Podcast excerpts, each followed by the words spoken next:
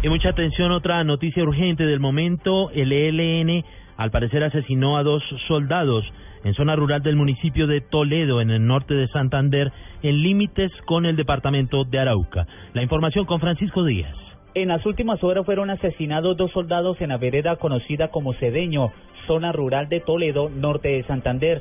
Las primeras informaciones dieron a conocer que los dos uniformados se encontraban en una tienda y fueron sorprendidos por guerrilleros, al parecer del LN, quienes les dispararon en varias ocasiones, dejándolos sin vida en el lugar.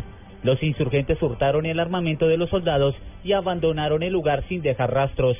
A esta hora, el ejército realiza operativos para dar con el paradero de los responsables de esta acción que altera el orden público. Francisco Díaz, Blue Radio.